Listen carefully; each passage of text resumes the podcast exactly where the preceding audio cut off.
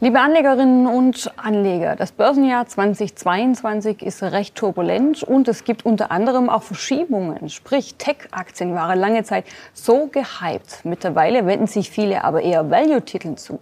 Was bedeutet das für die Anleger, die beispielsweise in ETFs investiert sind, also mittel- bis langfristig auch Geld investieren? All das wollen wir besprechen mit Gerd Kommer, auch genannt Mr. ETF. Er ist der Geschäftsführer von zwei Vermögensverwaltungen in München, einen Robo-Advisor Advisor mit dabei. Herzlich willkommen, Herr Kommer. Schön, dass Sie ein paar Minuten Zeit für uns haben. Und natürlich gleich mal die Frage, woher kommt denn dieser Sinneswandel? Warum ist Value momentan relativ spannend, während Tech-Werte zuletzt so ein bisschen ja, nach hinten geraten sind?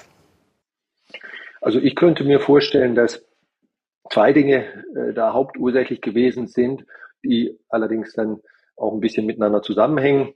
Und dann haben wir noch so ein bisschen das Henne-Ei-Problem, was kam zuerst und so weiter. Aber letzten Endes zwei Dinge.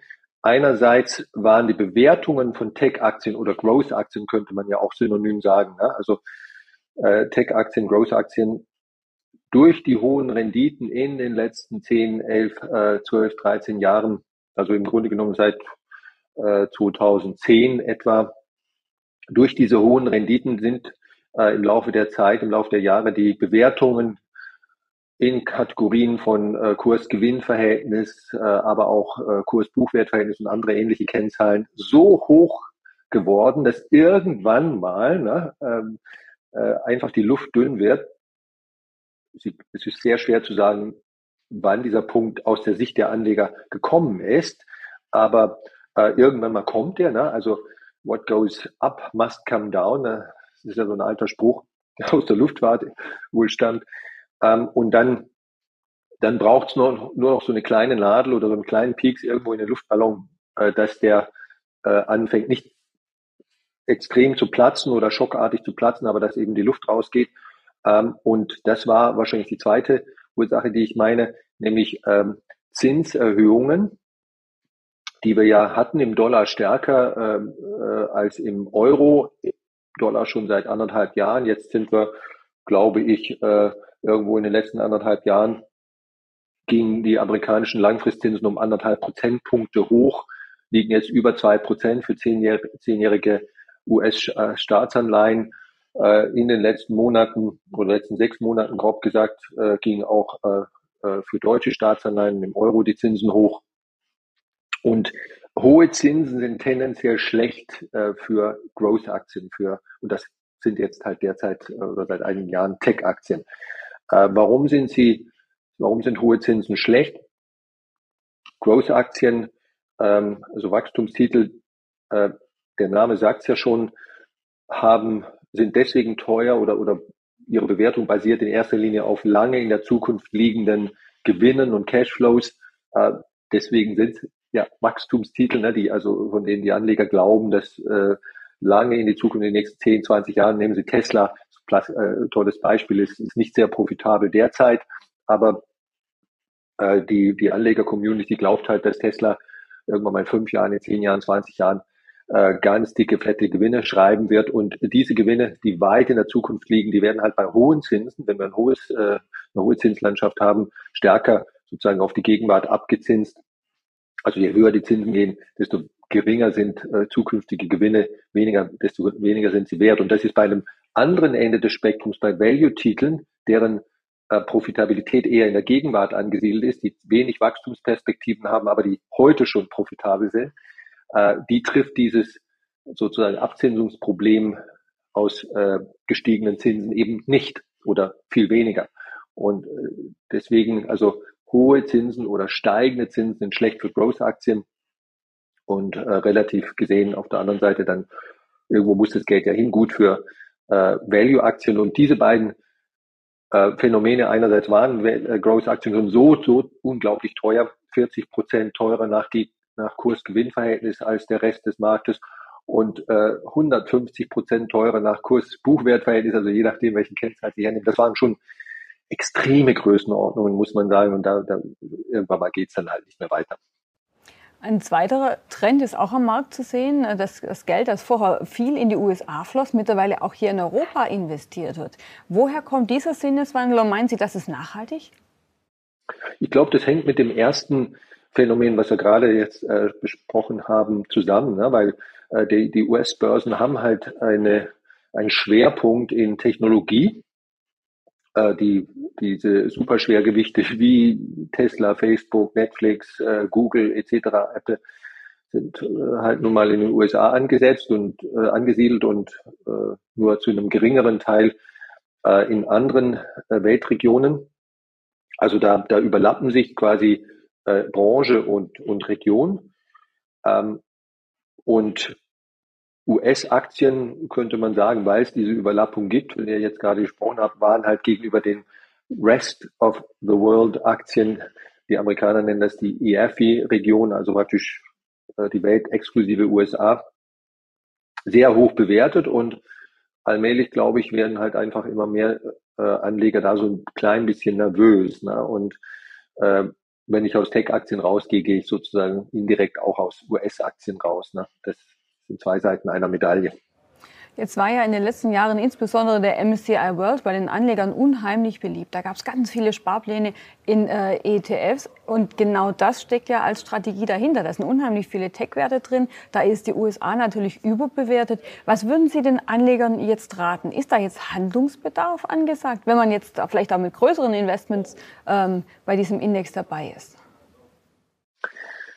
Ja, das ist äh, eine gute Frage. Ne? Also äh, die USA ist im MSCI World Index mit über mit deutlich über 60 Prozent gewichtet als einzelnes Land und äh, weiß nicht 15 die größten 15 äh, Titel von 1600, also ein Prozent äh, der der Titel nach Zahlen äh, machen machen fast 20 Prozent des ganzen Index aus äh, im Sinne von Marktkapitalisierung. Also es ist schon sowohl äh, was jetzt äh, die das Land USA anbelangt, als auch was die Kopflastigkeit im, im Sinne von, von Einzelwerten, Apple ist bekanntlich die größte einzelne Aktie im Index, es ist, ist schon irgendwo ein sehr äh, konzentrierter Index, muss man sagen, aber auf der anderen Seite muss ich gleich auch wieder so ein bisschen Wasser in den Wein gießen, äh, ver, verglichen, also wenn, wenn, wenn jetzt jemand sagt, ah, das ist mir zu konzentriert, das ist mir nicht, nicht diversifiziert genug, wenn ich das mit einem typischen aktiv gemanagten Investmentfonds vergleiche, ne? ob der jetzt DWS Top Dividende, das ist der größte deutsche Aktien,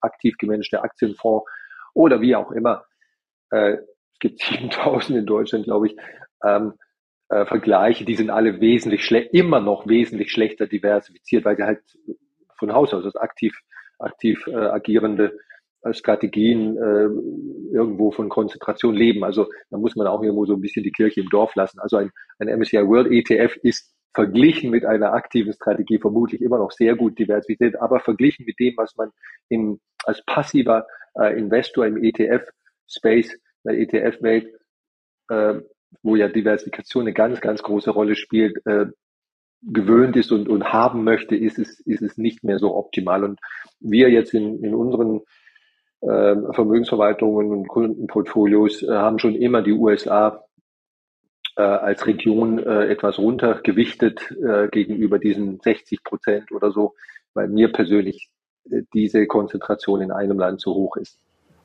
Sie haben es gerade gesagt, Risiko streuen, breit streuen.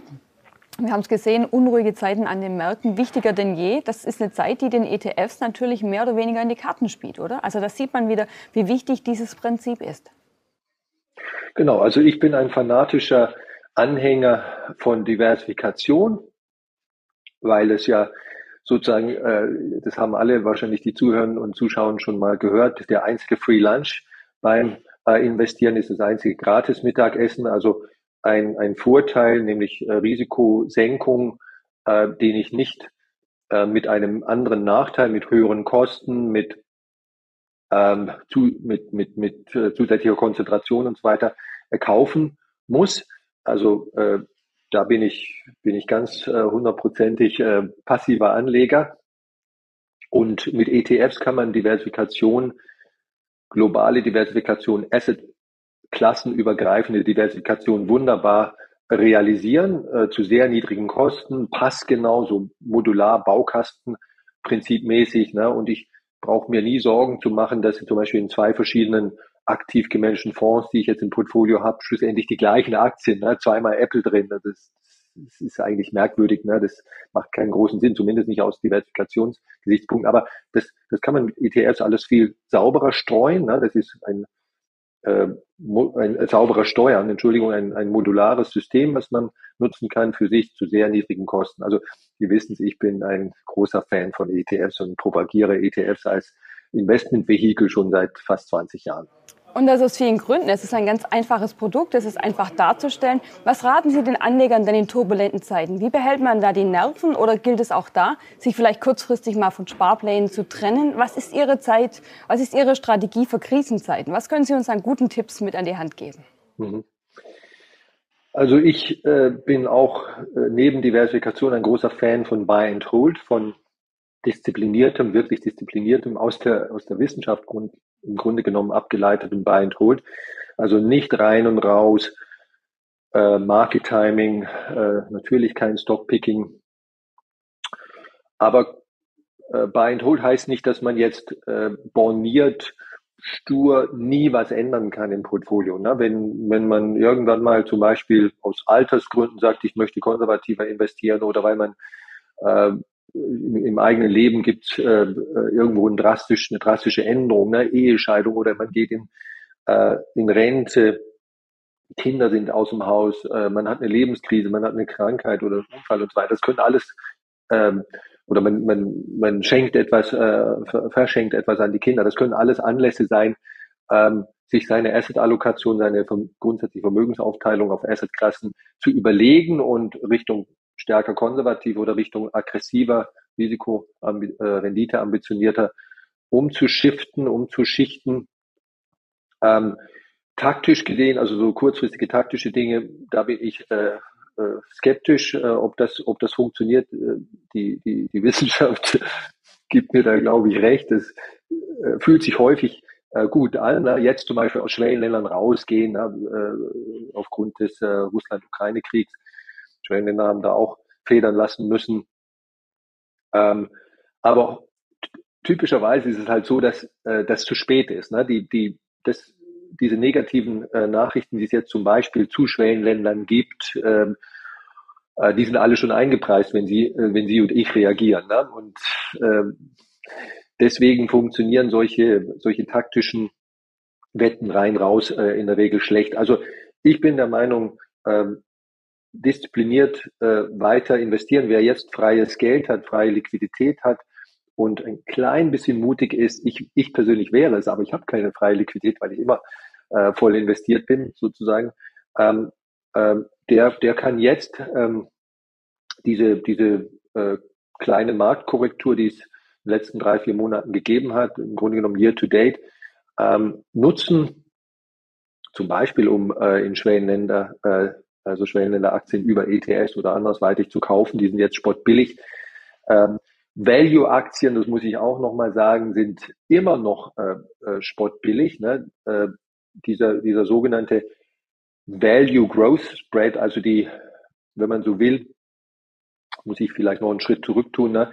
Value-Aktien sind grundsätzlich günstiger bewertet als Growth-Aktien. So sind sie ja definiert. Das ist, das, das, das ist eine Value-Aktie, nicht günstig. Aber der Abstand, der relative Abstand bei den Bewertungen von Value- und Growth-Aktien, ähm, der ist natürlich nicht stabil im, im Zeitablauf. Ne? Ähm, normalerweise müsste eine, wenn, wenn die Welt ganz normal äh, läuft, sozusagen, müsste immer einen gewissen Abstand geben, gemessen am KGV zum Beispiel.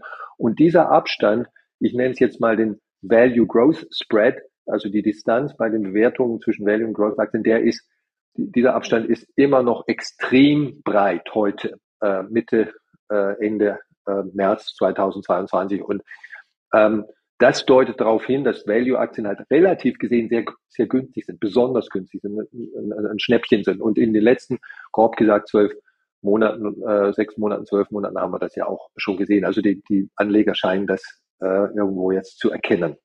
Und dementsprechend auch so ein bisschen Umdenken am Markt, also sprich rein in die Value-Titel, auch dementsprechend auch die Abkehr teilweise vom US-Markt, weil eben viele Tech-Werte in den USA ähm, ja. groß sind. Da tut sich also einiges im Depot. Ähm, jetzt haben Sie uns viele Tipps gegeben, wie Anleger durch unruhige Zeiten kommen und wie man auch vielleicht eine Trendwende am Markt sieht und damit umgeht. Hand aufs Herz. Ähm, Die Tipps, die Sie, Ihren, die Sie unseren Anlegern jetzt geben oder auch im Rahmen Ihrer Vermögensverwaltung umsetzen, machen Sie das auch privat? Wir sind ganz neugierig. Wie legen Sie denn Ihr Geld an? Ja, also das äh, kann ich äh, sozusagen mit dem Brustton der Überzeugung sagen, Hand aufs Herz und so weiter. Also ich lege mein äh, liquides Vermögen genauso an, wie ich das seit etwa 20 Jahren in meinen Büchern predige und äh, es für äh, unsere Kunden umsetze, nämlich breit gestreut in ETFs, ähm, value-lastig, also mit sozusagen mit, mit Smart Beta und Factor, äh, Factor Prämien Ausnutzung. Ähm, ich verzichte auf äh, Market Timing, ich verzichte auf Stockpicking. Also bei mir war, außer als ich mal vor, vor langer, langer Zeit noch Bankmitarbeiter war, da gab es noch ein paar Mitarbeiteraktien, die musste man in Anführungszeichen kaufen. Äh, sonst wäre man in Anführungszeichen kein loyaler Mitarbeiter gewesen und außerdem gab es ja einen, einen, gewissen Discount. Das waren, glaube ich, meine allerletzten Einzeltitel, die ich schon vor, weiß ich, 20 Jahren dann bekam und äh, kurz nach der Mindesthaltefrist auch sofort verkauft habe. Also äh, ich ähm, praktiziere auch das äh, selber mit meinem eigenen Geld schon immer äh, was äh, wir äh, für unsere Kunden empfehlen. Und ich bin damit sehr gut gefahren. Ne? Wir, wir, haben, wir streben nicht an, quasi den Jackpot beim Investieren zu gewinnen, ne? so Ten Baggers und, und was es da alles gibt, sein Geld in kurzer Zeit ver, verdoppeln oder vielleicht sogar verzehnfachen. Also das, das ist keine Ambition, die ich habe. Ich möchte einfach ähm, vernünftige Rendite-Risikokombination in meinem Portfolio haben, langfristig vom Zinseszinseffekt profitieren, ruhig, also, also relativ ruhig äh, und gut schlafen können, ähm, möglichst nie Geld verlieren. Ne? Ähm, und äh, das kann ich auch behaupten, dass das der Fall ist, weil ich äh, so breit gestreut bin, also der globale Aktienmarkt kommt immer zurück. Ne? Das ist, das ist garantiert, weil, ähm, weil es eben keine einzelne, einzelne Aktien gibt im Portfolio aller Wirecard und ähm, damit bin ich in den letzten 25 Jahren wunderbar gefahren. Also ganz klar dem Motto, wer breit streut, fällt nicht oder fällt zumindest seltener. Und wenn dann nicht in diesem Umfang, wie man das bei manchem Einzeltitel hat. Man schont auf jeden Fall die Nerven. Der Nervenkitzel ist in dem Fall natürlich nicht so vorhanden. Wenn man sich einen ETF-Sparplan ins Depot legt, da schläft man eher ruhig, ist aber in der aktuellen Phase natürlich definitiv besser aufgestellt mit mehreren Investments, als wenn man jetzt nur auf eine einzelne Aktie setzt. Ja, vielen Dank für den Einblick, vielen Dank für die Tipps und dass wir auch Mäuschen spielen durften, wie Sie persönlich Ihr Geld anlegen. Herzlichen Herzliche Grüße nach München. Ihnen auch vielen Dank, Frau Frey. Schöne Grüße nach Stuttgart. Und soweit unser Blick auf den ETF-Markt, wo natürlich auch die aktuelle Verschiebung zu sehen ist, sprich von Growth in Value-Titeln, ein Trend, der natürlich über alle Anlageklassen hinweg anhält. Und einige Tipps und Einschätzungen gab es direkt von, aus München, quasi von Mr. ETF von Gerd Kommer.